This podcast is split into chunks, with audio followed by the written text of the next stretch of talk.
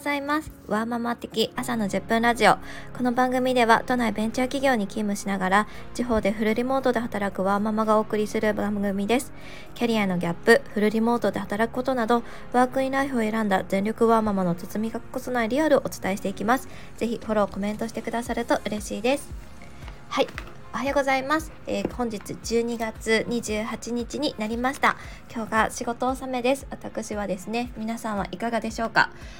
夫はですね実は彼はあのちょっと業界的に実は仕事休みん？仕事納めっていうのはもうちょっと先で30日というところもありますのでもうちょっとね我が家はバタバタしそうだなというふうに思ってます。そして何よりなんですけれどもえーと、娘がねあの冬休みに入って昨日も話したようにウィンタースクールに通うことになって時間がちょっとねまたここもずれている関係から、えー、まだこの時間なのに私はパジャマでバタバタ動いているような状態でございます。なかなかねいつものルーティンと変わるとそこからちょっとうまくルーティンがつかめない形にはなってますが、まあ、日々のねこうしたやりたいと思うことはきちんと時間をとってやれるようにしていきたいなというふうに思っています。はい、では本日のテーマです。え本日のテーマは時間最短化成果最大化の法則というですね本から得たことについてお話を進めていこうと思います。はい。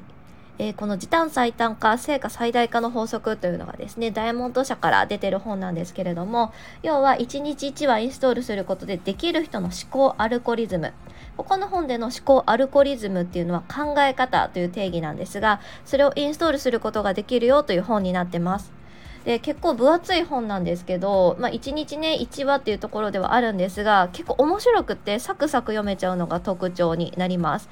でそれぞれの章によってあのカテゴライズされているものがあってどういった人たちに向いているのかっていうところがあるんですけれどもなんかあの本当にねあの何て言うんでしょう。これ見てて最初がすごいねあれなんですよ。冒頭がちょっと驚くようなことでまあ、社会人になった最初の上司がどんな人だったかというところが最も影響しているっていう風な報告があるという風に上がっていてこれはどんな報告なのか最も何が影響しているのかっていうとビジネスパーソンとして成功している人とそうでない人の違いはそういった結果があるということなんですね。で私のようにキャリアがこう断絶された形になってる人にとってはまあ、て言うんでしょうこうずっと教えていただいた上司っていなくて本当に私の場合は最初サービス業からのスタートだったのでルーティンを教えてもらったらもう即もうデビュー即自分でやれっていう形の業務だったっていうこともありなかなかねこうビジネススキルっていうところを教えていただく機会って実はなくてだからこそなんかこう自分でね取っていかないといけないなっていうのをこの本を見ながら思いました。そして特にねこの本の中で一番私の中で面白いなっていうふうに思ったことについてちょっと共有をしていきたいと思います。えー、それはですね、えー、成果イコールスキル×思考アルゴリズムの法則になります。この成果って結局いろんなね形で出さないといけないんですけれどもその中でいつも何かこう質問した時に「いや自分はスキルが足りないからこれができなかったんですよ」とかっていう風になんかなってしまいがちじゃないですかっていうのが書いてあっていやそうだなと思ったんです。私もやっぱりこうキャリアが断絶してるからこそあのスキルがないことが自分ができない結果が出せない原因なんだっていう風に思っていました。だけどこの本の定義ではこのスキルというのはできる人と、まあ、新人の差っていうのはスキルはたった3倍しかないんだということが書いてありました。なのでスキルスキルっていうところではなくじゃあ何を変えていく必要があるのかというと思考アルゴリズムを変えていく必要があるというふうに書いてあります。この思考アルゴリズムっていうのはいわゆるさっきお伝えした定義としては考え方ですね。この思考アルゴリズムというのは実はできている人とこの新人の差っていうのは50倍あると言われていました。なので、えー、スキルが3倍そして思考アルゴリズムが50倍だとすれば、えー、150倍の差が出ますよということがこの本の中で書いてあります。ね、でもこの思考アルゴリズムが50倍の差があるっていうのは本当にそうだなって思うことがあって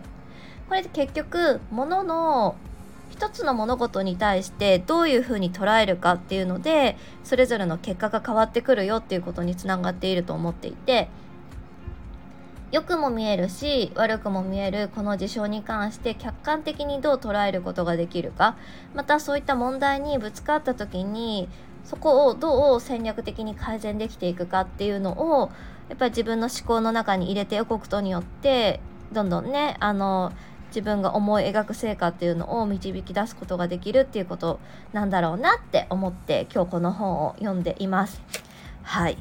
というところでね今日は時間最短化成果最大化の法則という本についてお話をしていきました。これねほんと分厚い本であとちょっとなんですけど読み終わるまで。